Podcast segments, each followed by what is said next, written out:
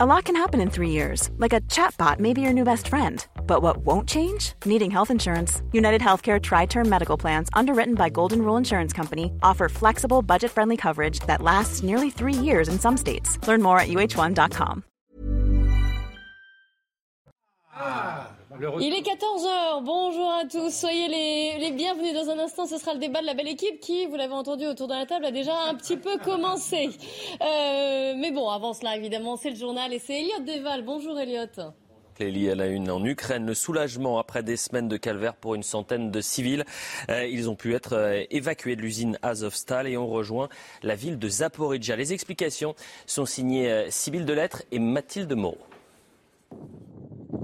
Pour ces civils, c'est la fin de plusieurs semaines d'angoisse. Ils ont été évacués de l'usine Azovstal de Mariupol par des bus affrétés par les Russes. Ça fait deux mois qu'on attendait ça. Ces rescapés se retrouvent ici, à 30 km à l'est de la ville, dans une zone tenue par les séparatistes russes. Dans ces camps installés spécialement, ils reçoivent de la nourriture et des soins, un quasi miracle pour cette mère de famille. Je n'arrive pas à y croire. Deux mois d'obscurité. Quand nous étions dans le bus d'évacuation, j'ai dit à mon mari, ne devrions-nous pas faire attention quand nous utilisons une lampe de poche? Nous n'avons pas vu la lumière du soleil. Nous avions peur. Pendant plusieurs heures, les civils ont été extraits un par un des sous-sols de l'usine Azovstal, dernière poche de résistance ukrainienne à Mariupol. Une opération menée en coordination entre l'Ukraine, la Russie et la Croix-Rouge internationale. Aujourd'hui, pour la première fois depuis le début de la guerre, un corridor humanitaire vital a commencé à fonctionner. Plus d'une centaine de civils ont déjà été évacués, des femmes, des enfants qui ont fui les combats à l'usine Azovstal. Certains civils ont fait le choix de rester dans le Donbass. D'autres ont choisi de repartir vers des zones contrôlées par l'Ukraine, à Zaporizhia notamment, où les premiers véhicules arrivent. Et puis dans l'actualité française, la police s'est rassemblée dans les principales villes en soutien aux gardiens de la paix mis en examen pour euh, violence volontaire, homicide volontaire, pardonnez-moi, après les tirs mortels lors d'un refus d'obtempérer sur le pont Neuf. C'était euh, dimanche 24 avril. Pour le syndicat Alliance, le problème reste la justice concernant la, police. Écoutez son secrétaire général, Fabien Van Amerlik. Il avait déjà tenu ses propos, c'était en, en mai dernier. Le problème de la police, c'est la justice. ne peut plus travailler ainsi. Nous voulons, contrairement à ce qui se dit aussi, une complémentarité police-justice. Mais force est de constater qu'une certaine frange de celle-ci ne le souhaite pas par idéologie et dogmatisme. Alors, pour cette frange-là, Alliance Police Nationale persiste et signe. Le problème de la police reste la justice. Et je vous remercie. Après ces propos, le syndicat de la magistrature a réagi par communiqué. Elle dénonce, il dénonce ce syndicat un état de droit pris pour cible une nouvelle fois par les forces de l'ordre. Actualité également la consternation au lendemain de la manifestation du 1er mai, gâchée par l'ultra-gauche. Vitrine détruite, magasin pillé, 47 gardes à vue sont en cours. Gérald Darmanin qui a dénoncé des violences inacceptables. On va retrouver sur le terrain Régine Delfour pour CNews. Régine, vous êtes dans le 11e arrondissement de Paris. Qu'en est-il sur le terrain? C'est la colère, j'imagine, qui, qui gagne euh, les riverains ainsi que les commerçants victimes de cette casse. Oui, Elliot, euh, la colère et l'écœurement, hein, puisque nous sommes ici euh, place Léon Blum, où vous voyez euh, un fast-food qui a été pris pour cible, totalement détruit. Ils ont mis d'ailleurs des palissades hein, pour nous empêcher de, pour les laisser travailler tranquillement. Il y a aussi cette station de métro qui est fermée pour des raisons de sécurité, puisque un panneau donc a été détruit. Le, le verre à tout moment donc peut tomber et pour des raisons de sécurité évidentes, ils ont décidé de fermer ce, cette entrée de métro. Il y a ce kiosque, hein, alors euh, ce kiosque qui est pris pour cible très régulièrement euh, lors des manifestations. Euh, nous avons pu échanger avec le kiosquier qui ne veut pas parler face caméra, surtout pour des raisons de sécurité. Il a peur des, des raisons de représailles. Alors vous voyez, il est totalement détruit. Il nous dit que c'est pas la première fois, c'est très souvent puisqu'il est sur un parcours de, de, de manifestation. On est évidemment sur le parcours entre la République et, et la place de la Nation. Nous avons aussi ce, ce restaurant où une vitrine a été, euh, a été euh, comment, brisée et nous avons pu échanger donc avec le restaurateur qui nous a dit que dès que ça a commencé, il a mis tous ses clients, il a tout fermé à l'intérieur de son restaurant jusqu'à 18 heures. Euh, Ils étaient terrorisés, hein, beaucoup de clients et lui aussi. euh, Il a pu parler avec euh, les riverains et aussi les commerçants. Alors c'est l'écœurement et c'est l'incompréhension, Elliot. Merci Régine, merci à Antoine Durand qui, vous accompagne. Politique toujours dans la course aux législatives. La gauche se met en ordre de marche autour de Jean-Luc Mélenchon. Le PS et la France insoumise sont en train de négocier, tandis qu'un accord a été euh, trouvé entre Europe Écologie Les Verts et, et LFI. Pour la députée La République En Marche, Aurore Berger, cet accord scellerait euh, la disparition des idées et du Parti socialiste. On l'écoute il y a des oppositions qui sont quand même très fracturées euh, et surtout à gauche, quand je vois ce qui est prétendument une union de la gauche, je vois aussi des grands élus, des présidents de région, des maires refuser euh, cette soumission euh, à la France insoumise, refuser d'abandonner euh, leur histoire politique, d'abandonner leurs valeurs euh, pour essayer de sauver peut-être une poignée de sièges. Parce que ce qui attend euh, les partis qui, à mon avis, notamment le Parti socialiste, s'ils acceptaient cette alliance, c'est tout simplement une disparition disparition à la fois de leurs idées, mais aussi une disparition de leur parti politique. Et puis à Shanghai, la politique zéro Covid se poursuit. Des habitants testés négatifs sont isolés de force, parfois à des centaines de kilomètres de la ville. La métropole de 25 millions d'habitants poursuit donc cette euh, politique sanitaire. Aujourd'hui, 7000 nouveaux cas ont été recensés. Voilà pour euh, le point sur l'information. La suite, c'est avec vous, Clélie. Merci beaucoup, Elliot. On vous retrouve à 15h. De, de, retour sur le plateau donc de la belle équipe. Avec aujourd'hui, j'ai le plaisir d'accueillir Jean-Claude Dacier. Gérard Leclerc, bonjour, bienvenue également à Yvan Rioufol et bonjour et bienvenue à Jean Garrigue. Une belle équipe pour parler évidemment, et on l'a vu dans ce journal de 14 heures, des accords historiques, j'allais dire, entre la France Insoumise et Europe Écologie Les Verts et des négociations, des discussions qui se poursuivent notamment avec le PS. Est-ce que cela signifie la dissolution du Parti Socialiste, sa fin? Nous en débattrons. Nous parlerons également de ces violences qui ont émaillé les cortèges syndicaux des défilés du 1er mai mais les techniques de maintien de l'ordre, qu'est-ce qui s'est passé, qui sont ces black blocs, nous y reviendrons. Mais avant cela, retour sur cette manifestation de, de, et ces rassemblements devant des tribunaux, de, devant un commissariat, des policiers. À Paris, la manifestation qui se tenait devant la fontaine Saint-Michel vient de se disperser. Nos équipes étaient sur place, nous avons pu constater, nous avons pu interroger les policiers qui manifestaient à la suite de, de la mise en examen de l'un de leurs collègues qui, avait, euh, qui a ouvert le feu sur un conducteur d'une voiture et d'un passager. C'était sur le pont Neuf, le soir du 24 avril. Écoutez les revendications des policiers et pourquoi leur présence dans les cortèges, dans les rassemblements aujourd'hui. Le premier objectif, c'est de soutenir notre, notre collègue, notre jeune collègue de 24 ans qui est jeté en pâture euh, avec cette qualification euh, pour meurtre. Et le deuxième objectif, il est justement sur cette qualification où on a un vrai sentiment d'incompréhension, même un sentiment de colère. On ne comprend pas euh, cette décision qui a été prise par les magistrats de partir sur une qualification la plus haute. En cas justement où des individus, des mises en cause, euh, foncent sur des, policiers qui sont en service, cette qualification n'est pas retenue. Il faut que nos, collègues travaillent en, en sécurité juridique. Et je précise que lors de cette manifestation, vous l'avez entendu hein, dans le journal d'Eliott Deval, le syndicat de la magistrature a une nouvelle fois dénoncé l'état de droit qui a été pris pour cible, puisque de nouveau, les syndicats, notamment Alliance, en est pris à la justice en disant que le problème de la police, c'est la justice. Les syndicats, le syndicat de magistrats qui dénonce donc encore une fois cet état de droit pris possible. On va y revenir. On va revenir sur la euh, j'allais dire l'une des revendications de ces policiers, à savoir une présomption de légitime défense. Mais juste avant, je voulais savoir sonder un petit peu euh, le plateau, comme on dit, pour euh, savoir ce que vous pensiez de ces manifestations de policiers. Vous les trouvez justifiées ou pas, ou alors vous êtes plutôt du côté des magistrats qui dénoncent un état de droit pris pour cible? Personnellement, je les trouve plus que justifiés parce que, à travers cette affaire parisienne qui, qui suscite cette, cette manifestation, c'est une présomption de culpabilité qui a été portée auprès des policiers, puisque un des policiers a été désigné comme étant coupable, a priori coupable, avec une, aucune présomption d'innocence euh, qui aurait dû normalement, à, à travers ouais, sa fonction. Il y a une ça... enquête quand même, il y a des enquêtes. Là, pour l'instant, il est mis en examen, il n'a pas été condamné. Hein, il est, il est mis en examen, il n'est pas condamné. Non, d'accord, il n'est pas condamné, mais enfin, il est, il est quand même présumé coupable, puisqu'il il a été accusé. Ah bah, selon le droit français, très bien. il est innocent. Très bien. D'accord, mais enfin, il a quand même, il est quand même accusé de, de, de blessures volontaires, de mort volontaire. Non, c'est volontaire. Il est mis en examen. Non, mais il est, attendez, il est accusé de, de, mort volontaire. on est bien d'accord Oui, homicide volontaire. Pardon. Oui.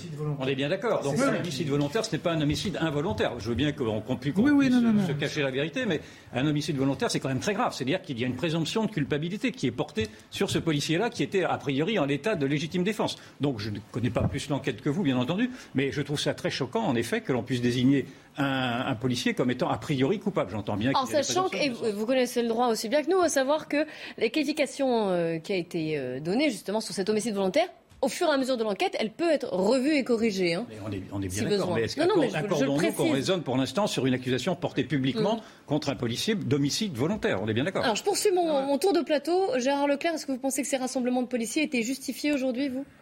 Que des syndicats euh, défendent euh, l'un des leurs qui est en difficulté, qu'ils expriment leur désaccord avec effectivement l'incrimination, etc.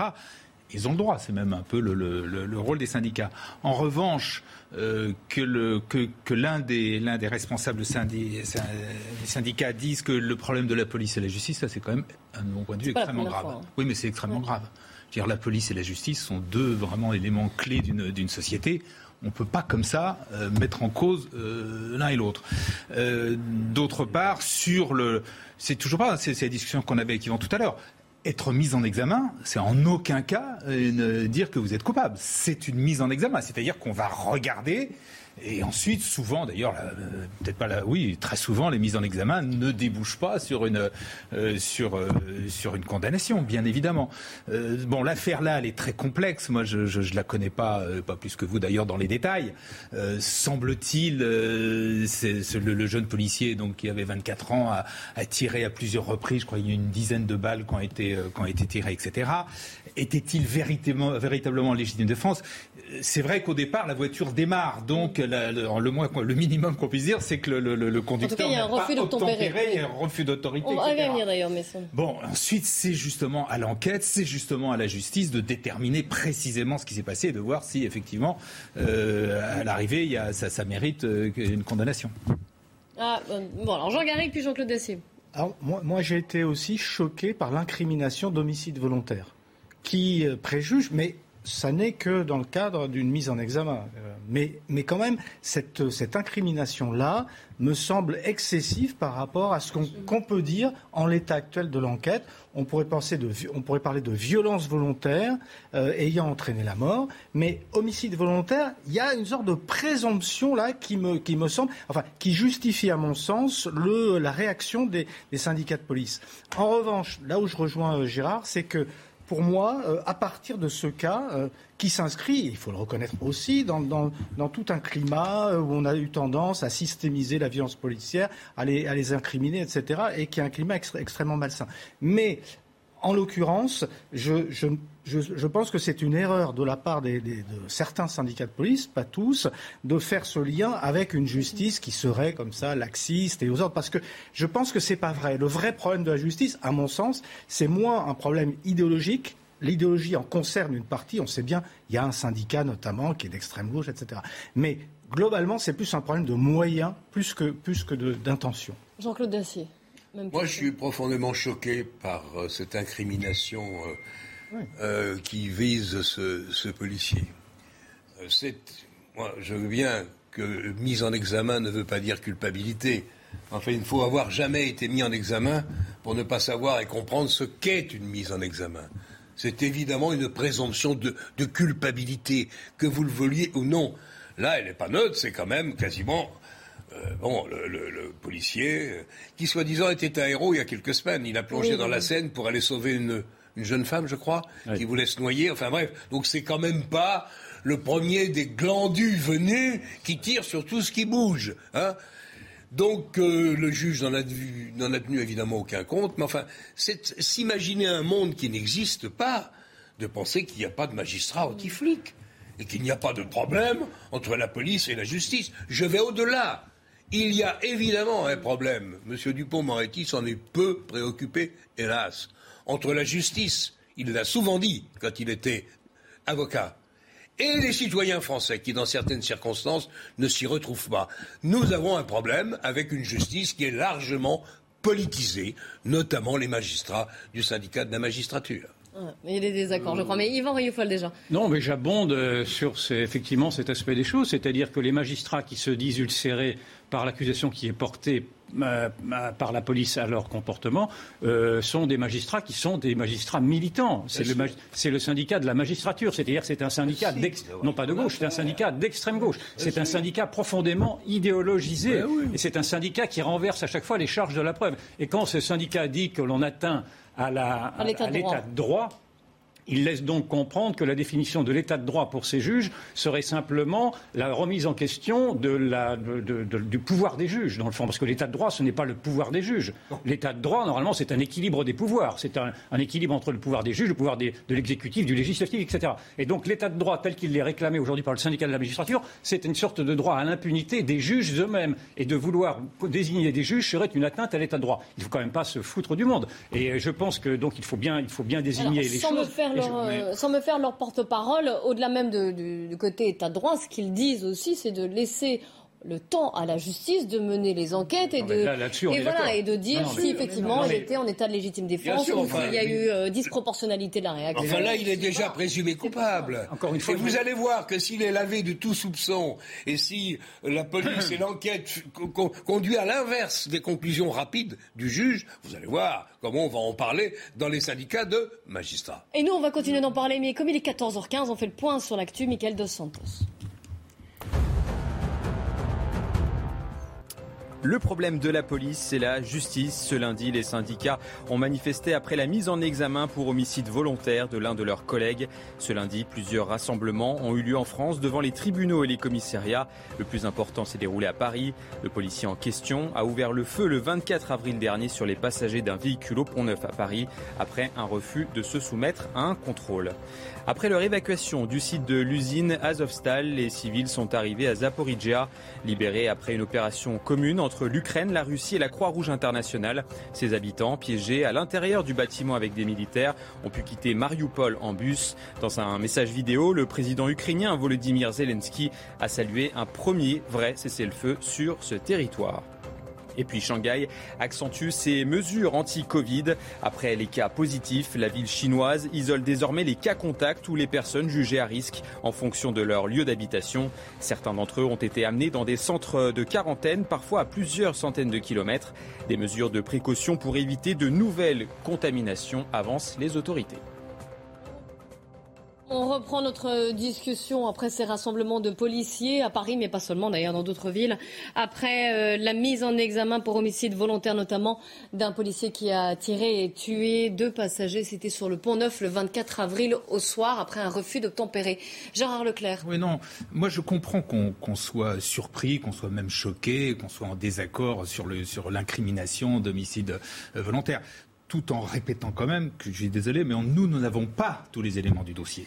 Après tout, peut-être, j'en sais rien. Moi, le, juge euh, qui a donc euh, prononcé cette incrimination, moi, je le connais pas. Je ne sais pas si c'est.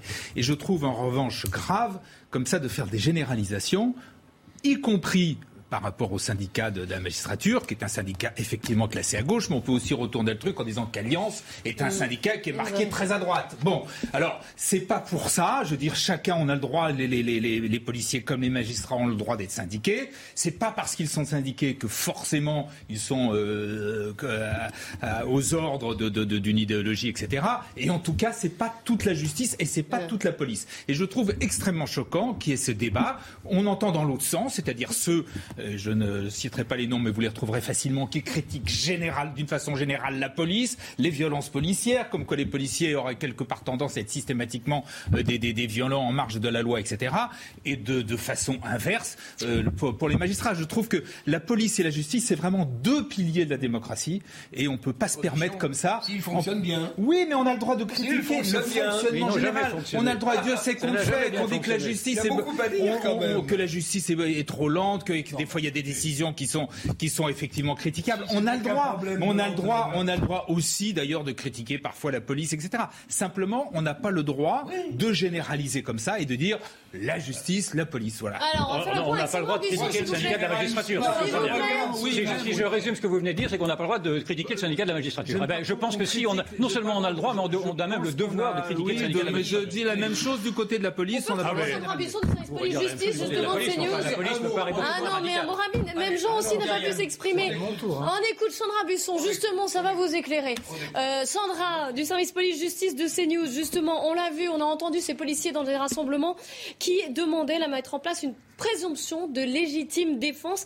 C'était une mesure qui était défendue par Marine Le Pen, pas du tout par Emmanuel Macron. Hein. Expliquez-nous un petit peu en quoi cela consiste, bien sûr. Est-ce que cela servirait à la cause des policiers vraiment ou non?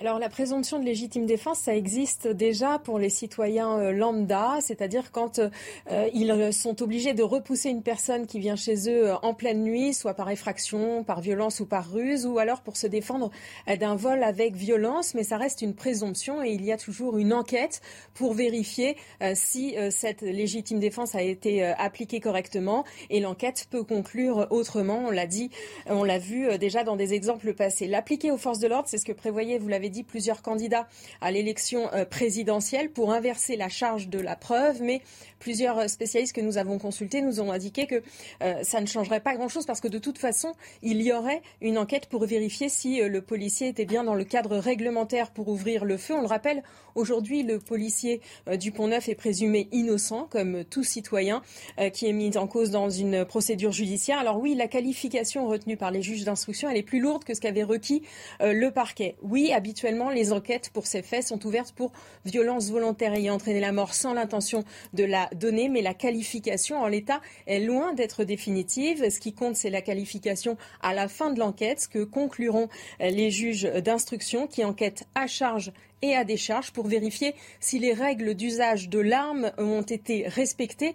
Et ça, c'est très précisément expliqué dans un texte qui date de 2017 dans le Code de la sécurité intérieure. Et pour plusieurs spécialistes du droit, c'est un texte suffisamment précis et détaillé pour euh, donc euh, prévoir les cas d'ouverture du feu. Il va falloir euh, déterminer s'il y avait une absolue nécessité pour ce policier de tirer. Est-ce que ces dix tirs au fusil d'assaut étaient la riposte proportionnée à l'attaque? Est-ce que cette voiture risquait de tuer euh, le policier ou de les blesser Est-ce que le policier n'avait pas d'autre moyen d'immobiliser cette voiture? Mais ça, euh, les juges d'instruction ne statueront là-dessus que dans plusieurs mois au terme de leur enquête. Merci beaucoup Sandra hein, qui a répondu à certains de vos, points et de vos euh, déclarations. Jean Garrigue, on reprend notre débat. Moi, je crois qu'il ne faut surtout pas essentialiser les choses. C'est-à-dire que tous les policiers ne sont pas de droite, d'extrême droite et d'horribles brutes répressives, comme on a eu tendance à l'entendre euh, dans une certaine gauche depuis des, décennies, première chose. D'autre part, tous les, magistrats, tous les juges ne, sont pas, ne font pas partie du syndicat de la, magistrature. Ce ne sont pas tous des, gauchistes euh, qui, sont euh, toujours prêts à e, e, excuser les, délinquants et à oublier les victimes. Je pense même qu'il y a une majorité de juges qui sont aujourd'hui, qui font leur métier euh, sérieusement, qui essaient. Il y a des problèmes de, des problèmes d'abord de, méthode et puis de problèmes de temps, tout simplement. Le temps de la justice n'est pas celui de la police. Donc il ne faut pas s'étonner aussi. On, en a un exemple. Il ne faut pas s'étonner aussi que les réactions ne soient pas les mêmes, que, le, que la, manière de traiter les sujets ne soit pas les mêmes. Et puis, et puis euh, bon, il y a une partie des, des, juges dont on sait qu'ils sont engagés politiquement, etc. Le problème, c'est que dès qu'il y a un problème de ce type, ce sont les extrêmes qu'on entend. Le syndicat Alliance, dont on sait que c'est quand même un syndicat plutôt classé à droite, voire à l'extrême droite. Et puis euh, les syndicats de la magistrature, qui est, un syndicat aussi très politisé, c'était le mur des cons, etc. Moi, je pense que, c'est dommage parce que au fond, à mon sens, la vérité, la manière de faire avancer effectivement ces deux piliers de, notre État que sont la police et la justice, c'est pas d'entendre ces discours extrémistes. Jean-Claude Dossier. Écoutez, il faut regarder les faits. Moi, je ne connais pas non plus le détail de ce qui s'est passé. Je n'y étais pas et je n'ai pas vu les, détails de l'incrimination et des motifs qui ont fait que le juge a pris la décision qu'il a prise. Il s'agissait quand même de deux trafiquants de drogue. Ce n'étaient pas des enfants de cœur qui étaient là par hasard. Euh, ils étaient à contresens complet sur le pont Neuf. Je ne sais pas trop pourquoi. Quel des orfèvres, c'est-à-dire devant. Oui, ils, étaient, ils étaient en train de faire leur business. Ils redémarrent Alors, est-ce qu'il- est- qu'est-ce qu'a pensé le juge? À 3 km heure, il n'y a pas de danger? Ouais, À des 10 éléments km attendez, oui, mais je vous donne mon sentiment. À 20 km heure, est-ce que... Oui, mais vous non plus. Mais personne ne l'a. Et on peut quand même légitimement se poser des questions. J'en pose une autre.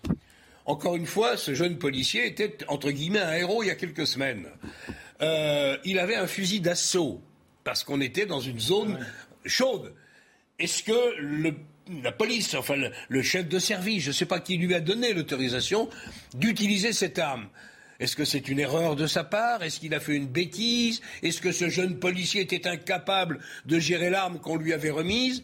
Ça fait beaucoup de questions qui, à mon avis, auraient dû inciter le magistrat à un peu de prudence. Là, que vous le vouliez ou non, il faut quand même revenir que il y a toutes les 20 ou 25 minutes, il y a un refus d'obtempérer dans ce pays. Plus personne ne, ne- n'obéit euh, aux policiers qui vous font signe d'arrêter. Oui, quand même, oui. ouais. Moi, j'ai toujours obtempéré. T'as jamais été arrêté, t'es comme moi. 20%. Les, les- les- les défauts de permis Non, de conduire. Il faudrait en parler beaucoup des défauts Oui, de oui, permis de conduire. Il y en a des centaines de milliers. Défauts d'assurance qui va avec. Trafiquants en tout genre ou des jeunes gens qui sont un peu chauds du bocal et qui n'en ont rien à faire. Donc, qu'est-ce que vous demandez aux policiers? Pas de risque. Il s'arrête, il s'arrête pas. Il s'arrête pas, laissez-le filer. Voilà ce à quoi on va aboutir, une fois encore, à la faiblesse, à la faiblesse autorisée Je me dois de l'État. faire, mais vous le savez aussi. moi je m'arrête, vous aussi. Mais quand on s'arrête pas, c'est qu'il y a un petit problème. Ça n'autorise pas à tirer. Je suis d'accord. Mais euh, encore une fois, désigner d'ores et déjà, parce qu'on ne reviendra pas en arrière, ce policier qui, encore une fois, était quand même quelqu'un qui mouillait sa chemise. Oui, oui, bien sûr, il l'a montré. le désigner comme étant... Attends. Mais on verra si c'est Homicide. qualifié. oui, mais en attendant, chère madame, qu'on reviendra pas en attendant- c'est- Mais tu n'en sais rien. Bah, en tout cas, en ça- attendant, il est Sandra dans Buisson son- nous l'a expliqué En tout à l'heure, attendant, c'est pas il est vrai. désigné à la vindicte publique. Ah, c'est autre chose. Il faut qu'il se cache pendant des mois et des mois. Il va être dans un poste administratif. On lui dira de, cli- de classer les contraventions ou que sais-je. Est-ce que c'est pas quand même Ah, Il est présumé innocent. Ah oui, Il est en présumé théorie, oui. innocent. En théorie, Mais c'est à oui. nous, c'est aux médias de le dire. Et comme on nous l'a expliqué, l'incrimination, euh, n'est pas définitive. Ah non, heureusement, bah donc, bah donc voilà, donc ne dites pas qu'on je ne reviendra rappelle. pas en arrière. Oui, mais ça, on en a déjà parlé. n'en On n'en sait rien. On n'a pas la réponse. Moi, je rappelle quand même le contexte parce que ça a été dit Mais et donc, ce sont, en effet, ce sont des trafiquants de drogue qui ont fait leur trafic de drogue devant le quai des Orfèvres. Le quai des Orfèvres, pour ceux qui ne connaissent pas Paris, c'est le lieu même, le lieu central de la police nationale. C'est-à-dire que non seulement ils se contrefichent de ce que représente la police, mais ils le font sous le nez de la police. Et en plus, ils étaient en sens inverse. C'est-à-dire que c'est une rue qui est en fait. Oui, en sens- alors je, je le rappelle, mais c'est pour vous dire quand même l'état d'impunité de ces jeunes-là. Donc c'est une première chose. La deuxième, la deuxième chose qui me choque raison. profondément, c'est que la police, jusqu'à présent, était faite pour protéger la société. Or, aujourd'hui, c'est la police qui demande la protection de la société. Je dis cela parce que... Oui, il y a un inversement des valeurs. On en avait déjà parlé. Il y a un an de cela, il y avait eu une grande manifestation qui avait été, euh, qui s'était déroulée devant l'Assemblée nationale. Des policiers, Où- oui. Des policiers d- d'Alliance qui demandaient justement à ce que la société se réveille et fasse en sorte que de, de- de dire aux juges d'arrêter avec cette, ce change, cette, cette inversion de la preuve. Il faut que je m'arrête. Donc, Oui, exactement, parce que c'est l'heure de la pub. C'est l'heure de la pub, Yvan. Mais on continue notre discussion. Mais oui, ne vous inquiétez pas. On reviendra aussi sur d'autres violences, celles du, du 1er mai, hier, des vitrines brisées, taguées, euh, des riverains qui ont, eu, qui ont eu peur parfois. Et puis, bien sûr, euh, ces Black Blocs qui ont sévi dans, alors que les cortèges défilaient pour le, le- le 1er mai. Nous allons revenir sur ces violences, nous allons revenir également sur cet accord historique entre Europe Écologie Les Verts et la France Insoumise. Est-ce que le PS va signer aussi cet accord? Nous en parlerons, nous en débattrons. Restez bien avec nous. Il est 14h30, bienvenue à vous si vous nous rejoignez, c'est l'heure de la belle équipe, mais avant cela, comme il est tout pile 14h30, on fait un point sur les infos, tout ce qu'il faut retenir, c'est avec Michael Dos Santos. L'Union européenne finalise son embargo sur le pétrole russe. Des négociations entre les pays membres ont démarré pour finaliser un arrêt progressif des achats et ainsi sanctionner Moscou pour la guerre en Ukraine. Un calendrier des mesures pourrait être annoncé dans les prochains jours. Selon Barbara Pompili, ministre de la Transition écologique, ces sanctions ont pour but de s'affranchir de la Russie. Annonce surprise ce matin, Jean Lassalle ne se représentera pas aux élections législatives. Depuis sa permanence parlementaire dans les Pyrénées-Atlantiques, le député béarnais a révélé qu'il ne briguera pas un nouveau mandat de député. L'ex-candidat à la présidentielle va proposer à son frère Julien d'être candidat. 16 millions de volailles ont été abattues en France depuis novembre dernier, une mesure prise pour endiguer l'épidémie de grippe aviaire, un record suite à une flambée inédite notamment dans la région des Pays de la Loire. Le pic épidémique a été passé à la fin du mois de mars, a révélé le ministère de l'Agriculture. La belle équipe composée aujourd'hui d'Yvan Rioufol, Jean Garrigue, Gérard Leclerc et Jean-Claude Dacier. On va revenir évidemment sur ce qui s'est passé hier. De nombreux accrochages, de nombreuses violences, des, incidents, des dégâts. Pourquoi? Parce que à peine les cortèges syndicaux avaient commencé à, à défiler, à se mettre en mouvement, qu'un certain nombre de faut-il les appeler manifestants? Je ne sais pas. En tout cas, des Black Blocs se sont séparés de ces cortèges pour aller casser pour aller euh, briser des vitrines et s'en prendre évidemment aux forces de l'ordre. Gérald Darmanin a dénoncé des, violences inacceptables commises par des casseurs qui étaient, et on les reconnaît, hein, ils sont habillés de noir, évidemment ils se protègent, ils sont venus perturber les, manifestations de ce 1er mai. On va voir quelques tweets, donc euh, Gérald Darmanin qui les a dénoncés et Jean-Luc Mélenchon aussi qui, euh, qui a pris la parole pour euh, dénoncer cette casse. Les violences parasites du 1er mai invisibilisent la marche des syndicats et servent la propagande à nos pires adversaires. Ras-le-bol, le préfet de police savait incapable de garantir le droit de manifester en paix. Et je vous propose de retrouver Sandra de Buisson qui est avec nous, Sandra du service police-justice de c'est news. Hein. Expliquez-nous, parce qu'évidemment, tout le monde se tourne vers, les policiers, vers la stratégie du maintien de l'ordre. Qu'est-ce qui s'est passé hier et quels avaient été les ordres, justement, vis à -vis de ces casseurs? Alors d'abord, il faut préciser que le maintien de l'ordre, c'est toujours un équilibre euh, difficile à trouver entre l'intervention euh, des policiers qui ne doit pas générer plus de troubles que s'ils n'intervenaient pas. Ce qu'il faut noter, c'est que la stratégie qui avait été adoptée euh, pour cette manifestation hier, c'était de ne pas faire de flangardage. Vous savez, ces colonnes de forces de l'ordre qui enserrent le cortège et surtout le pré-cortège, là où se dissimulent les casseurs, pour eh les dissuader de passer à l'acte et pouvoir intervenir au plus vite c'est ce qui se faisait euh, au moment de la fin des manifestations des Gilets jaunes. C'est ce qui avait été utilisé aussi au moment des euh, manifestations euh, contre la réforme des retraites. Ça n'est pas la stratégie qui a été choisie hier. C'est vrai que en termes d'image, c'est plus délicat quand c'est une manifestation syndicale de tenir au plus serré un cortège de cet ordre. Et puis, euh, il faut savoir que les syndicats euh, sont censés avoir un service d'ordre qui fait euh, son travail et qui permet d'éviter ou de minimiser les, débordements, mais il est moins charpenté que, par le passé. Autre point à noter, comme les forces de l'ordre étaient positionnées dans les rues adjacentes au cortège pour aller intervenir sur les blocs de casseurs, parfois ça, ça a peut-être mis un peu plus de temps que quand il y a ce flangardage avec ces groupes très mobiles. On a vu les policiers intervenir à plusieurs reprises dès le début du cortège, notamment pour éviter les départs en cortège sauvage, mais il y a eu aussi euh, certaines voix de policiers de, terrain euh, qui ont affirmé hier qu'au moment de fortes dégradations, on leur a parfois demandé de rester en retrait, de ne pas aller au contact. C'est souvent pour éviter d'avoir des blessés, puisque vous le savez, euh, les ultras, les radicaux, les casseurs ont trois objectifs lorsqu'ils viennent s'immiscer dans ces manifestations casser, agresser les forces de l'ordre et empêcher la manifestation d'aller à bon port. Ils n'ont pas pu agresser de manière massive les forces de l'ordre hier. La manifestation a pu aller à bon port, mais effectivement, il y a eu de la casse. Euh, justement, Sandra, on va vous retrouver, hein, restez bien avec nous. Mais je voulais vous passer ces images qui ont choqué, hein, qui ont été diffusées après sur les réseaux sociaux d'un pompier. C'est à Paris qui se fait euh, agresser par une femme. Il est en train d'éteindre un incendie. Elle est arrivée, vous la voyez d'ailleurs. Elle va taper sur ce pompier. Et elle a été interpellée. Hein. Elle fait partie des, 47 personnes qui ont été interpellées. Et encore une fois, cette agression, qui a été largement relayée, a suscité une vive indignation. Et on le comprend. Sandra Buisson, on vous retrouve. Quelle est, en général, de quelle manière peut-on lutter contre ces casseurs? Parce qu'à chaque manifestation, à chaque fois qu'il y a de la casse, on se pose la question et finalement les mêmes incidents arrivent. Alors ces, casseurs euh, étaient hier majoritairement issus de la mouvance euh, d'ultra-gauche. Quand ils ont euh, déjà commis des dégradations ou des violences et qu'ils ont pu être arrêtés, eh bien c'est au moment où ils passent devant la justice qu'on peut leur interdire de paraître à nouveau, par exemple dans la capitale au moment des manifestations, ce qui fait qu'ils ne peuvent pas venir à nouveau casser. Mais ça, ça ne peut se prendre qu'au moment où ils passent en justice. Pour tous ceux qui n'ont jamais été arrêtés et, et qui ne sont jamais passés en justice, on ne peut pas euh, d'interdiction administrative de manifester en amont sur la foi de, de renseignement. Euh, ça ne peut pas se faire. D'ailleurs, le, le, gouvernement Macron avait tenté de passer euh, une loi anti-casseurs, dite anti-casseurs, au moment des débuts des Gilets jaunes pour permettre justement de faire ces interdictions de manifester administratives en prévention.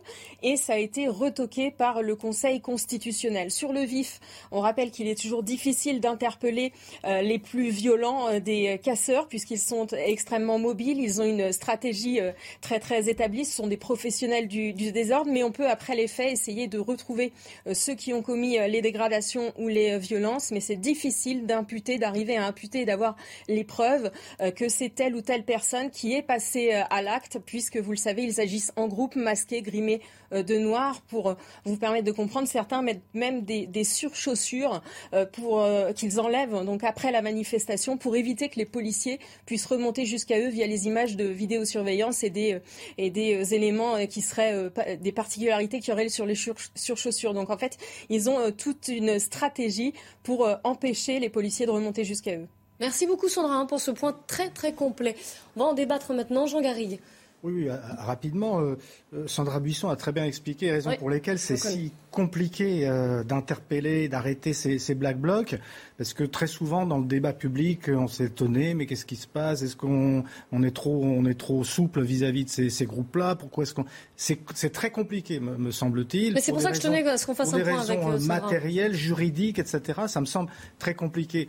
Deuxième chose, euh, à quel degré de fanatisme il faut en venir comme cette femme qui va empêcher un pompier de faire son travail, de protéger la une propriété privée publique, je, je, ne sais pas, en considérant finalement que quelque part c'est un ennemi de classe, quoi, que c'est quelqu'un qui défend la, bourgeoisie et qui empêche euh, la manifestation de se tenir. Euh, troisièmement, euh, je trouve que Jean-Luc Mélenchon est quand même bien culotté de reprocher au, pouvoir de ne pas être assez ferme et de ne pas empêcher ces black blocs. Lui qui n'a cessé d'encourager aux manifestations et qui n'a cessé de dire qu'au fond... Manifestations, il vous dirait, mais non pas aux casseurs. Dans un, dans un, je, me souviens de manifestations de, de, Gilets jaunes où il y avait aussi des casseurs et où Jean-Luc Mélenchon disait son admiration pour euh, ceux qui avaient euh, euh, organisé ces manifestations. Donc c'est quand même c'est quand même très gros. Quoi. Enfin, mais est-ce que ça nuit pas Alors je reviens juste ce point-là, mais est-ce que ça... je comprends ce que vous voulez dire, mais ah est-ce que ça nuit pas aussi effectivement aux défilés syndicaux, Alors, aux messages qu'ils ont essayé de mais faire bien sûr. Et les, mais, mais c'est ça depuis. Au moment où ils essaient de conclure une union de la gauche. Depuis une dizaine d'années, les, les, défilés syndicaux sont perturbés en permanence par, ces, par cette ultra-gauche. Ça a toujours existé. Hein. Déjà, du temps de. En mai 68, il y avait les, anarchistes, les Katangais, etc. Mais en fait, depuis une dizaine d'années, ça n'a fait que qu'empirer. Et c'est un vrai problème. Ça tient aussi au manque de structuration des services d'ordre des syndicats eux-mêmes. Je veux dire qu'il y a énormément de raisons qui expliquent ce, ce qui se passe. Mais en tout cas, que, ces leçons nous soient données par Jean-Luc Mélenchon, là, moi, ça me laisse pantois. Jean-Claude Dessé. Que vous voulez, c'est le constat. Avec les beaux jours, les voilà euh, revenus. À la prochaine. Prochaine manif, ils reviendront évidemment. Je pense que c'est une, une, de leurs grandes distractions ou manifestations politiques pour contester tout à la fois le capitalisme, Macron, j'en passe et des meilleurs. Moi, je commence tout de même à m'interroger sur l'incapacité parce que c'est bien que Darmanin dise inacceptable, sauf qu'il l'accepte à chaque fois que ça se produit et qu'on recommence pour la prochaine. Moi, je veux bien.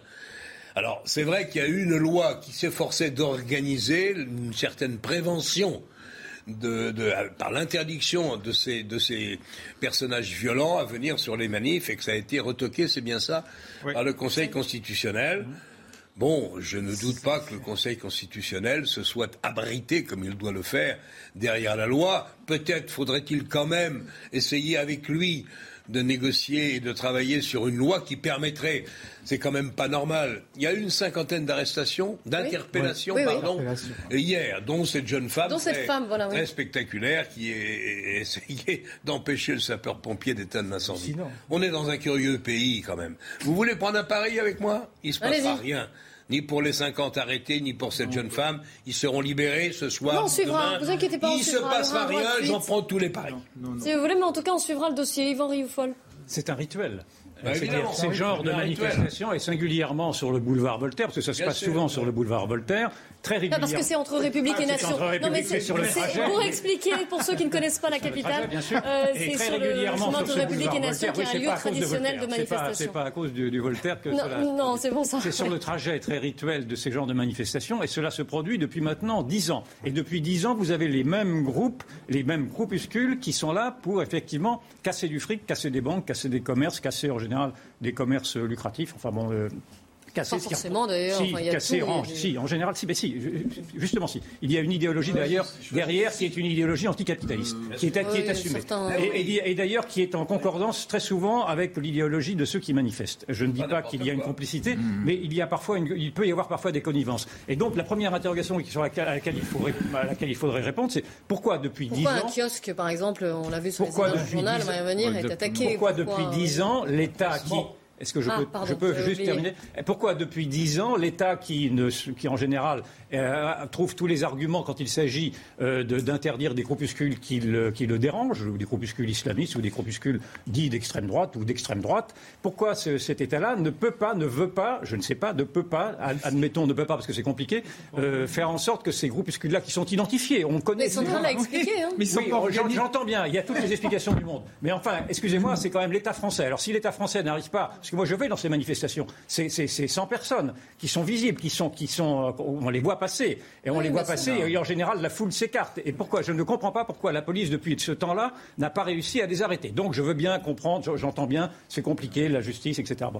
Et mais l'hypothèse que je formule malgré tout, c'est qu'il y a aussi une sorte de passivité au cœur de ces, de- de ces- de ces défilés-là qui partagent en partie le- le- les buts de, de ces, de, ces, de ces antifas, c'est-à-dire de, mon- de, de- de- de faire en sorte que de mettre en péril la République, en tout cas de montrer la vulnérabilité de la démocratie, la vulnérabilité de la, de la République, la vulnérabilité de la police. Et je pense qu'il y a une Là, vous accusez par exemple Jean-Luc Mélenchon Je- et les je- Insoumis je n'accuse personne, je vous dis, Non, parce mais je- moi je vais dans ces manifs et je vois bien qu'il y a les une encourager passivité. plus ou moins, ou les passivité, Il y a passivité, une passivité générale de la foule, parce que rien n'empêcherait cette foule, et singulièrement les services d'ordre, et singulièrement les services d'ordre de la CGT, de, de les mettre, de les mettre à la- à la- de- les mettre en réserve. Or, cela ne se fait pas. Donc, je, je- je fais procès, en effet, d'une sorte de connivence, d'une sorte, en tout cas, de passivité générale qui permet ces, ces- ces- ces manifestations violentes et qui sont parfois le prolongement, le, le surlignage de ce que défendent ces, ces manifestants. Non, je suis pas d'accord et c'est les, tous les témoignages qu'on a sont pas du tout cela. bah, les, les, les- justement, vous- les, les- les black blocs en question ne font pas partie, ou alors ils s'immiscent parfois dans la manifestation, mais ne font pas, sont pas des manifestants comme les autres. Et les témoignages qu'on a de dit. ce qui s'est passé encore donc euh, dimanche, hier, ce sont des gens qui, qui arrivent d'un seul coup. Mm. Tout ça est parfaitement organisé, mais en même temps, là où vous n'avez pas raison, c'est que c'est pas des organisations comme les mouvements que l'on peut dissoudre. Les mouvements Oui, qu'on peut dissoudre, ils sont euh, d'associations, on sait, ils ont un 1901. responsable. Mais, Là, ça n'a rien à voir. Comment mais parce qu'on le sait. ils sont Mais parce que les- organisés, ils sont organisés. sont mais. C'est trop facile à dire qu'il n'y a pas d'organisation. Il y a, des, il y a une organisation. il y a pas- vous n'avez pas un, un mouvement des Black Blocs avec un secrétaire général, etc., etc. Ce sont des gens qui communiquent entre eux et qui se donnent des rendez-vous. Tout ça est parfaitement organisé. Mais, mais vous n'avez pas une organisation dans le sens une organisation où, où vous pourrez ou trouver des responsables, etc. pas ce que je dis, mais Et donc ils s'organisent ils eux-mêmes. déferlent d'un seul coup. Ils se déferlent d'un seul coup à un endroit précis où ils se sont donné rendez-vous, etc. Et où ils sont d'ailleurs tous équipés, etc. Ils s'équipent souvent, comme ça a été. Et là, ils Sandra devant la manif. Hein, devant. Oui, et, là aussi, justement, c'est la réponse à ce que vous disiez. Ils ne peuvent pas. Les, servi- les services d'ordre de la CGT, qui ne sont plus tout à fait ce qu'ils étaient autrefois, mais qui quand même existent, ils ne peuvent rien faire. Ils Mais sont pas. que si. ce- Écoutez, mais je non, vais dans ce n'est pas vrai. Je vais dans ces manifs. ce S'il sont vous pas- J'observe la manière dont les Non, Black Blocs procèdent. Je peux vous dire qu'il est facile, s'il y a non, suffisamment de, de policiers pour intercepter ces Black Alors. Yvan et Gérard, il est et c'est 3 fait heures. une fois C'est- sur je 100. suis Il est d'accord. 3h moins le quart, s'il vous plaît. Michael Dos Santos pour le rappel de l'actualité. Les ténors de la majorité se sont rencontrés dimanche à l'Elysée en vue des législatives. Richard Ferrand, président La République en marche à l'Assemblée nationale ou encore Édouard Philippe, ancien Premier ministre et président du parti Horizon, y ont participé. Une première liste de candidats doit être rendue publique dans quelques jours, une deuxième en fin de semaine. Fabien Roussel veut un accord aujourd'hui pour les législatives. Dans un tweet, le leader du Parti communiste a appelé à une grande coalition de la gauche et des écologistes dès le premier tour. S'il faut aller jusqu'à la nuit, nous irons, a-t-il écrit sur le réseau social.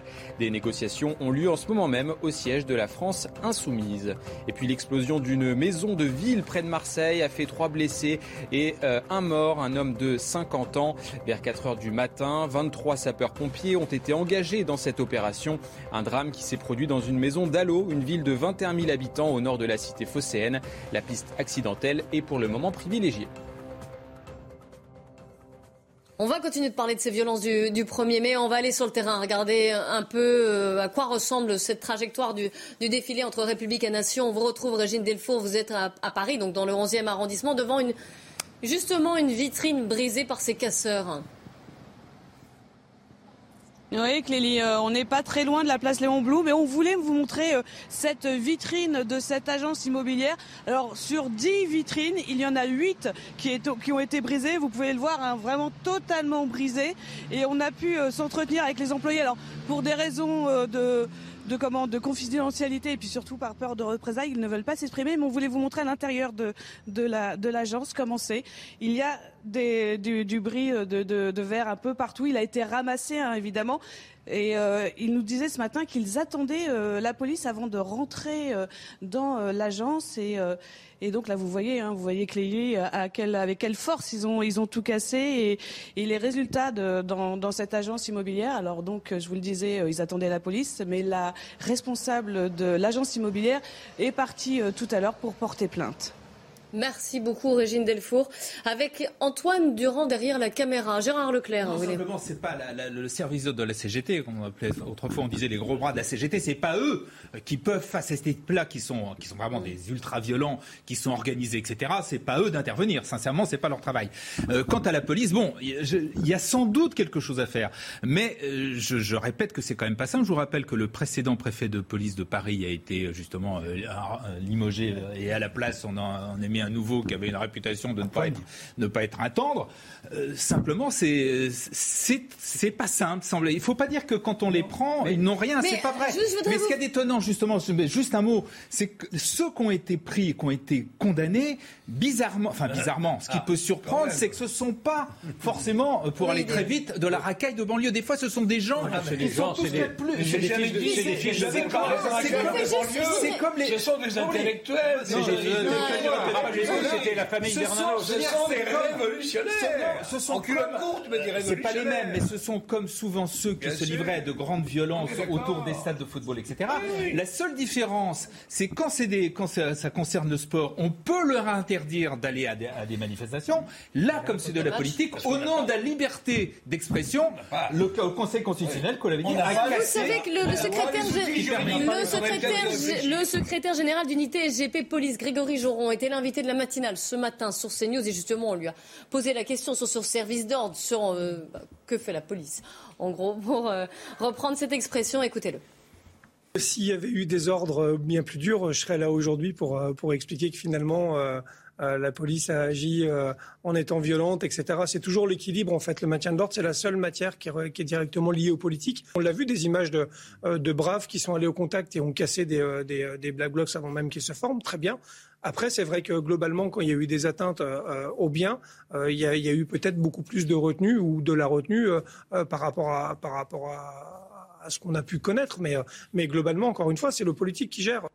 Yvan oui, j'approuve cette manière de voir les choses parce que j'ai un élément de comparaison. C'est-à-dire que moi, j'ai assisté, j'ai suivi les Gilets jaunes de l'intérieur et à partir des premières manifestations de novembre. Et dès la première manifestation de novembre, euh, vous aviez eu une, une, riposte policière extrêmement violente alors que la foule, à l'époque, était bon enfant. J'y étais, je peux vous assurer que nous avions été très surpris de la violence de la charge de la police qui, avec des canons à eau, mais également des matraques et des gaz lacrymogènes, avait essayé de casser déjà cette mobilisation qui était une mobilisation importante sur les Champs-Élysées. Ce que je veux dire par là, c'est que quand il y a une volonté politique, quand il y a une volonté des ordres, en tout cas de la préfecture de police de Paris, de, de faire en sorte que la foule recule, la foule recule et elle recule, elle recule sous les coups violents de la police. Et dans ce cas-là, la police est violente. Là, c'est peut-être des éléments isolés, différents, c'est pas la. Je termine, je termine. Est-ce que je peux juste terminer ma phrase Allez-y. Or, ici, en l'occurrence, la, police ne reçoit pas ces ordres-là. La police reçoit au contraire les ordres de s'effacer. Et donc, c'est une volonté politique de ne pas rechercher l'affrontement contre ces Black Blocs. Donc, il faut s'interroger de savoir pourquoi la police ne veut pas l'affrontement contre les, Black Blocs et la cherche contre les Gilets jaunes. Jean Garrigue, puis Jean-Claude Je ne pas aussi catholique, parce que je rappelle quand même que du temps des Gilets jaunes, il y avait eu, souvenez-vous, des événements de l'Arc de Triomphe, etc. Après, non, mais après, il y avait oui, des ultras, euh, des ultras jaunes aussi qui euh, des, aussi étaient... des, des, premières manifestations. Bon, euh, il y a eu des, on sait qu'il y a eu des tâtonnements au niveau de la sécurité euh, de, du temps des, des, gilets jaunes. Je suis pas sûr qu'il y ait deux poids deux mesures. Moi, franchement, je, je reste sur l'idée que parce que je vois pas l'intérêt politique de, de, de, ménager les black blocs, si ce n'est de, dire que voilà, on est on est dans un dans un système qui qui est en pleine en plein chaos. Ça c'est pas c'est pas le pouvoir actuel qui est qui, est, qui, est, qui, peut être servi par cette, ce type de, de, message. Non, on voit bien à qui ça peut profiter. D'ailleurs, ça profite. Donc, non, moi, je pense qu'effectivement, il y a des, des, contraintes juridiques et matérielles qui font que c'est très compliqué de, de, de, les, de les bloquer. Je, je ne vois pas d'autres explications, franchement. Non, mais c'est vrai que si le, le, le pouvoir avec d'éminents juristes, ne réfléchit pas à une loi qui serait capable d'anticiper parce qu'il y aurait un CV oui. de casseur quasi professionnel ayant déjà été arrêté une demi-douzaine de fois et voire condamné, ce qui m'étonnerait. Tu une levée de bouclier Mais des juristes. le pays n'en a pas voulu, je crois, le pays n'en a pas voulu il y a quelques, quoi, c'était il y a deux ans. Ah. Le Conseil constitutionnel a dit, moi, dans l'état actuel de la loi constitutionnelle, je ne peux pas accepter ça, donc il faut qu'il y ait maintenant un délit. Donc il faut arrêter le Black Bloc au moment où il casse une machine à distribuer de l'argent, au moment où il casse un panneau de la ville de Paris, au moment où il casse une banque, c'est bien les banques anticapitalistes, le symbole est là, n'est-ce pas On casse les vitrines des banques pour qu'il y ait, là, cette fois, s'ils si réussissent à mettre la main sur un de ces gars-là, là, il y a un délit clairement constaté et qui peut faire l'objet d'une condamnation. Je maintiens qu'on va voir ce qui va se passer. Il y en a eu 47 d'interpellés hier. Cette jeune femme, euh, strict médecin, c'est-à-dire que c'est une infirmière qui refusait, je pense déjà, la vaccination et qui maintenant, c'est très, très, noble, se portait euh, euh, au secours des blessés éventuels de la manif, mais qui là, pour des raisons d'exaltation qui m'échappent, s'est jeté sur ce malheureux sapeur-pompier pour l'empêcher d'étendre l'incendie. On est quand même. Je crains que la France, je crains que la France ait la quasi-exclusivité de, de, ce genre de personnage, Clélie. Tu n'entends pas parler de ce type de manif dans les autres pays européens. Tu, en, tu en entendais non, ici en Allemagne, non, tu en entendais parler Allemagne, quand, il y avait, Pays-Bas. quand il y avait des manifestations internationales, des G20 ou autres ou des G7. Là, il y avait des vrais problèmes. Les Black Blocs se faisaient un devoir. Au moment du bon. Covid, il y a eu des Souviens-toi des antipasses en Allemagne. Je persiste. Je oui, persiste mais le Covid, c'était autre chose. Hier, on ne parlait pas du Covid. Bon. Je persiste à dire que la main de l'État tremble quand il s'agit d'affronter ces manifestations-là. Et moi, j'avais souvenir, de, dans les manifestations que j'avais suivies euh, des Gilets jaunes, où a ensuite étaient apparus effectivement les Black Blocs et les Antifas, leur, leur mot d'ordre était Paris est fragile. C'est-à-dire qu'ils pouvaient se permettre tout ce qu'ils voulaient, de monter des barricades, Évidemment. de mettre, mettre, le feu aux voitures. Il n'y avait pas mmh. l'intervention d'un seul policier Bien à ce moment-là. Et le Paris est fragile, c'est devenu aujourd'hui, la France est fragile, c'est devenu la République est fragile. Et les démonstrations qui sont faites aujourd'hui et qui, qui durent depuis dix ans montrent la fragilité de l'État. Et c'est ceci qui est. Nous avons que ce que nous méritons. Un État qui a renoncé à affronter. C'est la loi du plus fort qui s'impose aujourd'hui. Et la loi du plus fort, ce n'est pas celle de l'État. Bon, tant pis. Hein. Je crois qu'il faut Fait quelques vitrines premièrement, cassées. éviter tout complotisme. Je veux dire, la police n'a aucun intérêt à Ah, ce qu'il y ait pas ça. ce genre d'événement. Donc, Je m'interroge quand même. Simplement, on sait aussi ce qu'il faut Euh, dire le les choses clairement.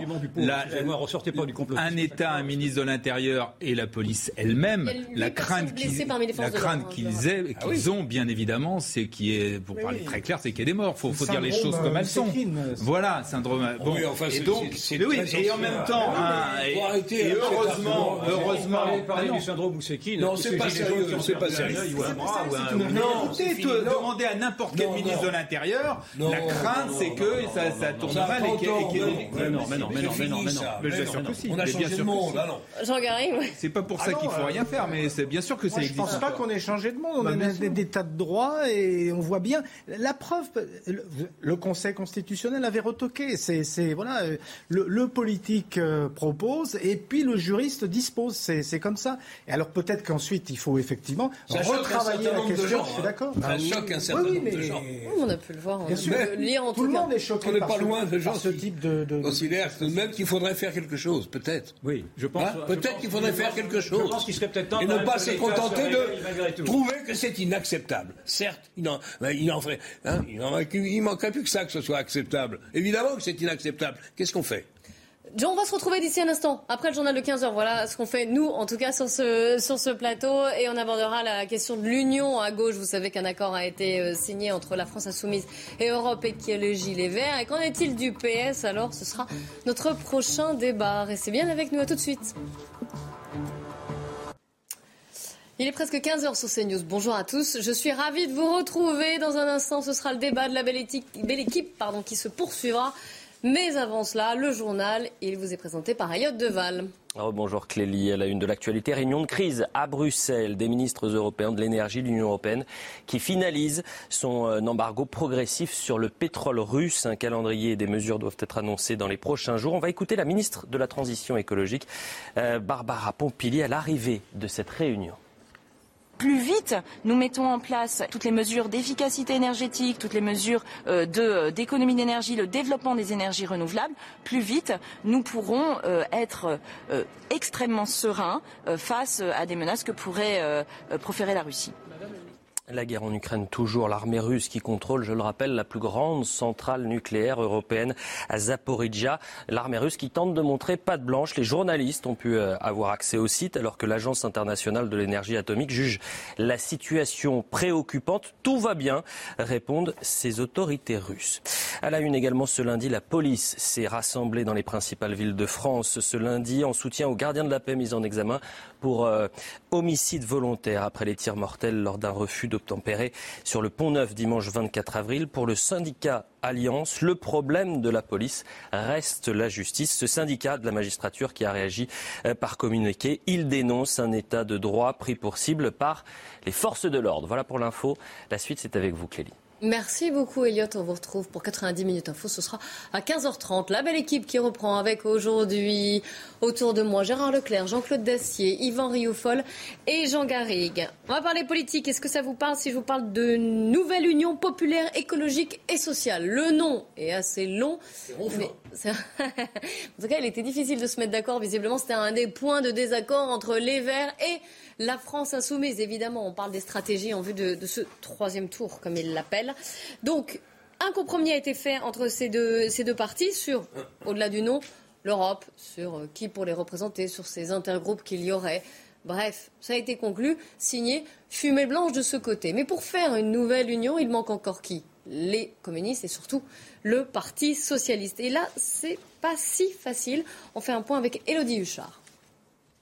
Pourquoi un accord entre les Insoumis et le Parti Socialiste est-il si compliqué à trouver Sur le fond, Jean-Luc Mélenchon comme Olivier Faure ont envie de croire en leur chance. Encore hier, le premier secrétaire du PS disait, je le cite, que ces divergences n'étaient pas indépassables. Et effectivement, il y a eu des avancées. Le Parti Socialiste a déjà accepté des points de programme de la France Insoumise, comme le SMIC à 1400 euros net par mois ou la retraite à 60 ans. Mais il y a encore des points qui coincent d'abord sur le fond, notamment sur l'Union européenne, parce que la France Insoumise prône la désobéissance au traité, alors que le Parti socialiste ne veut pas mettre en danger la construction euh, européenne. Le Parti socialiste qui veut aussi promouvoir une république laïque et universaliste et qui veut soutenir l'Ukraine, alors que la position de la France insoumise est d'être non alignée. Et puis sur la forme, il y a aussi ce qui coince, c'est de savoir est-ce que le PS peut survivre avec cet accord? On a entendu euh, les voix des éléphants euh, se lever contre cet accord. C'est le cas notamment de François Hollande ou bien encore de Jean-Christophe Cambadélis qui appelle à refuser cet accord et à refonder le parti. Et puis une fois que l'accord de fond sera trouvé, il faudra parler circonscription. Est-ce qu'il y a des députés euh, sortants du Parti socialiste qui vont devoir euh, abandonner leur siège? Est-ce qu'il va y avoir des candidats qui étaient investis qui vont devoir se retourner au profit de la France insoumise? On le voit donc dans cet accord. On a parfois du mal à mettre sur le même pied d'égalité ces deux gauches irréconciliables. Et je voudrais justement vous faire euh, écouter l'ancien ministre socialiste Stéphane Le Foll, qui était l'invité d'RTL ce matin. Le grand vainqueur de cette présidentielle, c'est vrai que Jean-Luc Mélenchon arrive en tête, c'est la fronde, c'est une forme de radicalité, et le Parti socialiste est en train de se ranger derrière cette radicalité, comme les Verts d'ailleurs, comme les Verts, où la ligne de, de Sandrine Rousseau est en train de l'emporter c'est une soumission. Au-delà du fait que euh, on ait besoin d'un accord euh, pour sauver des circonscriptions, la question politique qui est derrière est beaucoup plus grave, beaucoup plus importante, à mon sens. C'est que ce pays, selon euh, les résultats, pourrait être engagé dans un tripartisme avec un grand centre de, droite, plus ou moins, de temps en temps un peu de gauche, beaucoup de droite, une radicalité d'extrême droite, et puis une gauche qui se radicalise elle-même de nouveau tripatisme décrit par Stéphane Le Foll. Qu'est-ce que vous en pensez, euh, Jean-Claude Dacier? Écoutez, je pense que Le Foll euh, parle. Ses paroles sont pleines de bon sens. Maintenant, euh, le PS ne veut pas, ne veut pas mourir. Vous savez, j'ai été frappé par une photo d'Olivier Faure, le premier secrétaire du Parti socialiste. Je ne sais plus si je l'ai vu ce matin dans le Figaro ou hier dans le journal du dimanche. Il est, mais d'un sourire en serrant la main un Mélenchon, mais je l'avais jamais vu sourire de manière aussi forte, de manière aussi affichée. Il était plutôt un peu bonnet de nuit, sans vouloir être désagréable avec lui. C'est pas un rigolo, Olivier Faure. Là, il avait un sourire. Il a besoin de cet accord. Peut-être va-t-il y laisser son parti. Mais il a besoin de cet accord. Vous savez, les socialistes, combien, combien ont-ils de députés? 27, 28 30 Allez, 30. Il a besoin, non, pas seulement pour des raisons financières, mais pour continuer à exister et à défendre, s'il en a encore quelques idées de la social-démocratie, si elle veut bien écouter le monde qui change, il a besoin d'avoir quand même quelques députés au sein de l'Assemblée nationale. Est-ce qu'il va, comme les bourgeois de Calais, arriver avec M. Mélenchon en disant oui, oui, oui à, presque tout Ils ne sont d'accord sur pas grand-chose. Il est-ce qu'il, va tout, tout accepter? Parce qu'il ne peut pas faire autrement Je ne suis pas sûr qu'il ait la bonne stratégie pour éviter de mourir Peut-être va-t-il entrer dans un coma prolongé, j'en sais rien, on verra. Mais je comprends pourquoi. Il essaie à tout prix d'avoir cet après-midi et peut-être en début de soirée un accord avec Mélenchon. c'est lui le grand triomphateur, c'est lui le champion. Mais les négociations se passent euh, cet après-midi. Hein, oui, je pense qu'il devrait y arriver avant la nuit. Oui, moi je crains qu'il fasse un très mauvais calcul. C'est possible. C'est vrai qu'il y a à gauche une aspiration à l'unité, elle a toujours existé, elle est très forte aujourd'hui, c'est vrai. C'est vrai aussi que le Parti socialiste veut récupérer un certain nombre de, circonscriptions, d'avoir un certain nombre de députés, y compris d'ailleurs pour des raisons financières, tout simplement, parce qu'il faut savoir que euh, les partis sont largement financés à partir du résultat des élections législatives. Donc ils ont besoin de ça. Mais euh, est-ce qu'il faut pour cela jeter par-dessus bord ce qu'est la social-démocratie, ce qu'est ce qu'on appelait les, partis de gouvernement, c'est-à-dire des partis qui sont quand même responsables, euh, et puis surtout quelques points forts de, ce qu'est justement le, ce qui a toujours été le Parti socialiste et ce qui a toujours été la social-démocratie, c'est-à-dire notamment l'Europe. Là, il y a un vrai problème. Or, ce que demande Mélenchon, c'est véritablement quelque part que le Parti socialiste abjure ce qu'il est, renonce à ce qu'il est. Mélenchon, en plus de ce point de vue-là, il est, très clair. Ça fait dix ans qu'il dit qu'il veut tuer le Parti socialiste. Il est en train d'y arriver. Parce que si le Parti socialiste passe sous les fourches codines de, la France insoumise, comme c'est le cas, c'est un accord léonin, où ce sont les thèses des insoumis qui sont imposées à tout le monde. Et d'ailleurs, sur les circonscriptions, c'est aussi Mélenchon qui va décider et qui va ne laisser que quelques miettes à, ses alliés. Donc là, je crois que c'est grave, je crois que c'est vraiment une, une, erreur, ce serait une grosse erreur que ferait le Parti socialiste. Je dis, on ne peut pas imaginer un parti social-démocrate qui accepte la désobéissance à l'Europe comme le c'est le terme qui a été employé, et que les Verts, les Verts qui sont un pays euh, qui, sont, qui vont le plus loin dans, dans, l'idée d'un projet d'une Europe fédérale, et qui là, qui acceptent ça, que la France soit euh, euh, refuse. C'est-à-dire qu'ils ont vendu leur âme. je pense, ah oui, je pense qu'ils ils sont clairement en train de vendre leur âme. Mais je crains que les socialistes fassent de même. Quand vous pensez qu'on a, ils accepteraient là, par exemple, la retraite à 60 ans, alors que ils ont la loi Touraine va jusqu'à 63 ans. Ils, accepteraient. Ils disent ah ben dans la loi El Khomri, on renonce à la loi El Khomri alors qu'ils l'ont fait voter, que c'était un des, un des points, quand même une des lois importantes de, euh, de, de, Hollande. Sur l'Ukraine, la France ne fournirait plus d'armes à l'Ukraine, etc. Enfin, tout ça, tout ça est invraisemblable, me semble-t-il.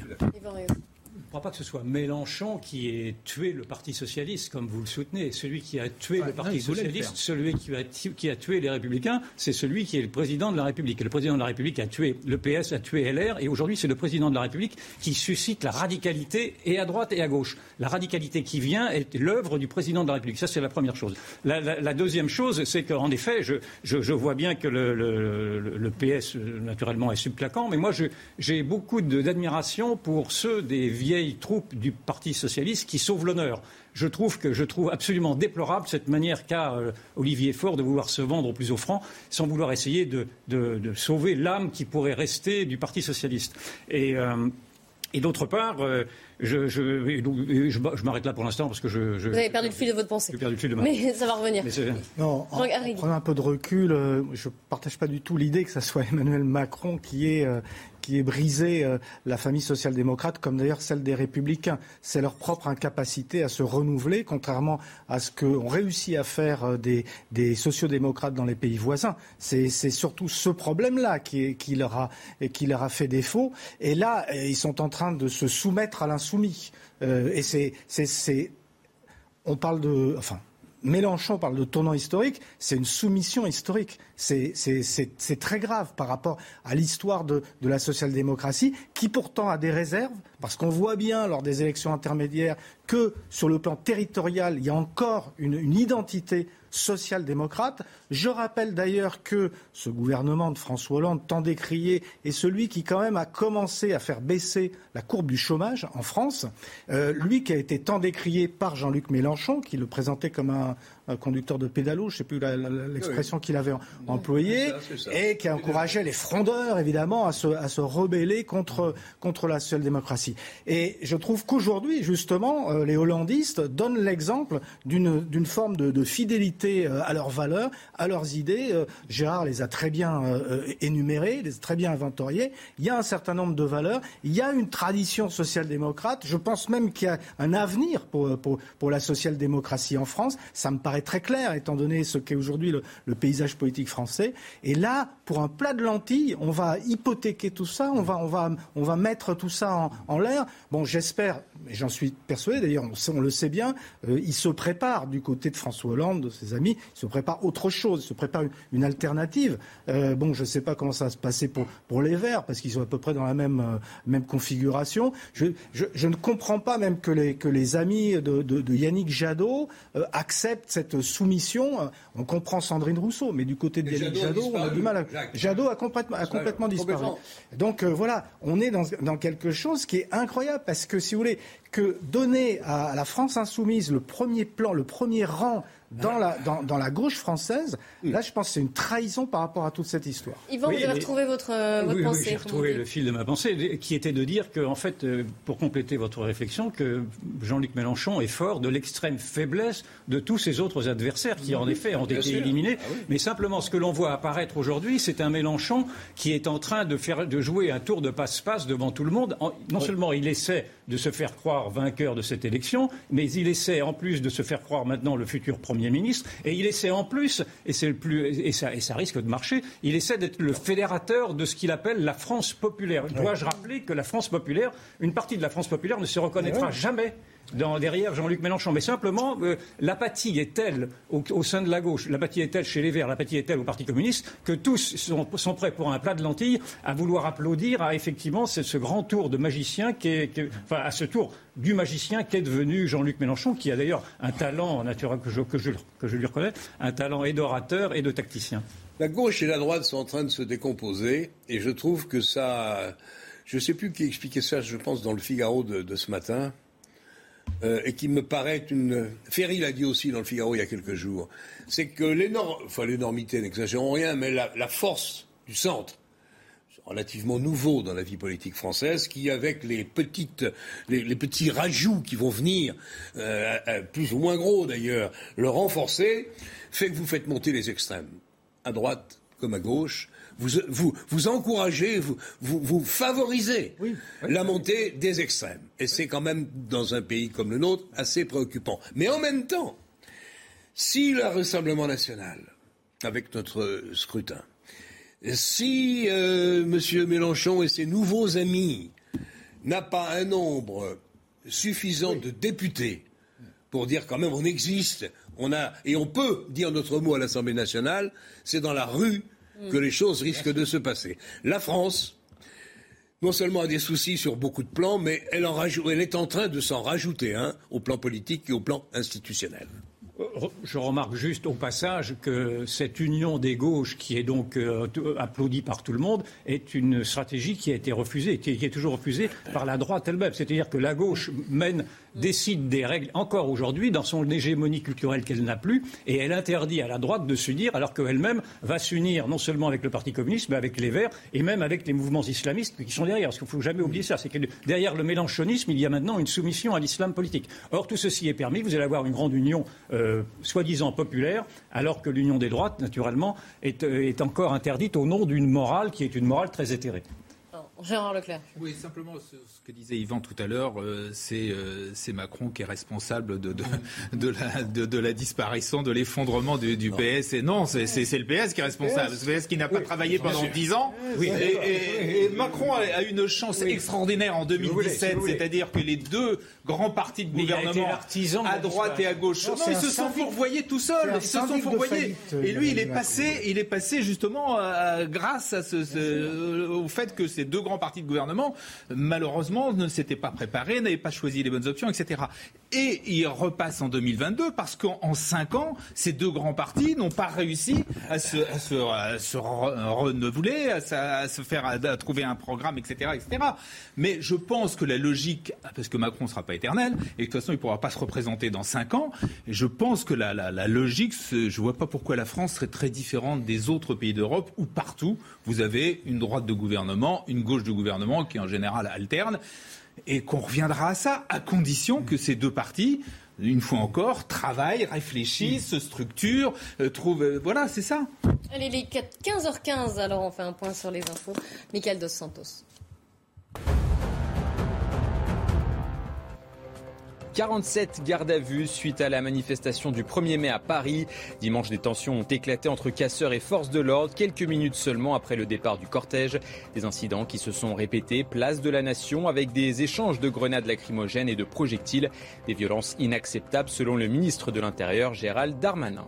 16 millions de volailles ont été abattues en France, une mesure prise pour endiguer l'épidémie de grippe aviaire depuis novembre dernier. Un record suite à une flambée inédite, notamment dans la région des Pays de la Loire. Le pic épidémique a été passé à la fin du mois de mars, a révélé le ministère de l'Agriculture. Et puis la fête de l'Aïd el-Fitr qui marque la fin du ramadan, mois de jeûne sacré pour les musulmans, sera célébrée ce lundi, une annonce faite par la Grande Mosquée de Paris. En Indonésie, des millions d'habitants ont quitté jeudi dernier les grandes villes afin de rejoindre leurs familles. Des milliers de musulmans réunis pour la prière de l'Aïd à la Grande Mosquée Baïtour Rahman au nord du pays. Jean Garry, on reprend notre discussion. Oui, euh, pour moi, si Emmanuel Macron, justement, voulait euh, s'inscrire dans l'histoire, euh, il devrait manœuvrer de telle manière que, euh, tenant, tenant, en compte ce qui s'est passé, c'est-à-dire disparition plus ou moins annoncée des deux grands partis, au contraire, la reconfiguration politique à laquelle il pourrait participer, puisqu'il ne va pas se représenter, ce serait évidemment de, favoriser la réémergence de, ces forces. Parce qu'on a besoin de, ces forces, de ces forces de gouvernement, de ces forces modérée. Euh, oui, moi j'appelle ça la République modérée, qu'elle soit de droite ou qu'elle soit de, gauche. Or, la modération, c'est ce qui a permis de gouverner euh, sous la Ve République, qu'on le veuille ou non, ça a toujours été. Ça ne veut pas dire qu'on a des idées molles, mais ça veut dire qu'on est dans, dans, dans, dans, une perspective de, de, modération par rapport aux objectifs qui, qui sont les nôtres il devrait favoriser autre chose. C'est-à-dire que plutôt que de faire un grand parti autour de, sa personne, il faudrait qu'il discute avec ses, forces de, gouvernement et que se construise quelque chose comme les Allemands, par exemple, arrivent à le faire. C'est ça qu'on attend, à mon sens, d'une démocratie mature. Qu'est-ce que vous en pensez? moi, ce qui me choque, mais je crois que j'avais déjà développé cette idée précédemment, c'est qu'il y a eu, à, travers ce, front républicain qui a voulu faire barrage à l'extrême droite et qui a réussi en effet à faire barrage à l'extrême droite et à faire élire le président de la République, l'opinion a été aveuglée sur ce qu'était l'autre, l'autre menace qui était celle qui était portée aujourd'hui par la France insoumise et toutes ces alliances qui sont, de mon point de vue, des alliances contre nature. On a voulu, on a voulu susciter une sorte de leurre politique en désignant un ennemi, une menace pour la République à travers Marine Le Pen, sans vouloir voir que l'autre menace pour la République est une menace beaucoup plus importante de mon point de vue, est celle qui est maintenant portée par, euh, par Jean-Luc Mélenchon, qui en plus se targue d'avoir en fait l'aval, si je puis dire, du camp de la morale, du camp du bien, enfin de, ceux, qui décident de ce qui est présentable ou pas présentable. Et je trouve qu'il y a eu là un abus de confiance que l'on risque de payer plus tard, parce que les gens ne sont pas, naturellement sots, ils vont bien s'apercevoir qu'on leur a vendu, euh, leur a fait prendre des vessies pour des lanternes. Mm. Alors, on va continuer d'en parler. Je vous rappelle qu'il y a des négociations en vue en ce moment entre le Parti socialiste et la France insoumise. Donc, je vous donne rendez-vous demain dès 14h. Avant cela, puis nouveau rendez-vous. Maintenant, l'heure des livres. Si vous aimez les livres, si vous voulez découvrir de nouveaux romans, de nouveaux essais, Anne Fulda vous présente un livre qu'elle met en valeur donc chaque jour. Aujourd'hui, Vanessa Schneider est l'invitée de Dan Fulda et présente son nouveau roman La fille de Deauville. Et nous, on se retrouve demain dès 14h. Et puis, juste après, ce sera Elliot Deval à 15h30 pour 90 euh, minutes info qui reviendra évidemment sur les violences du 1er mai.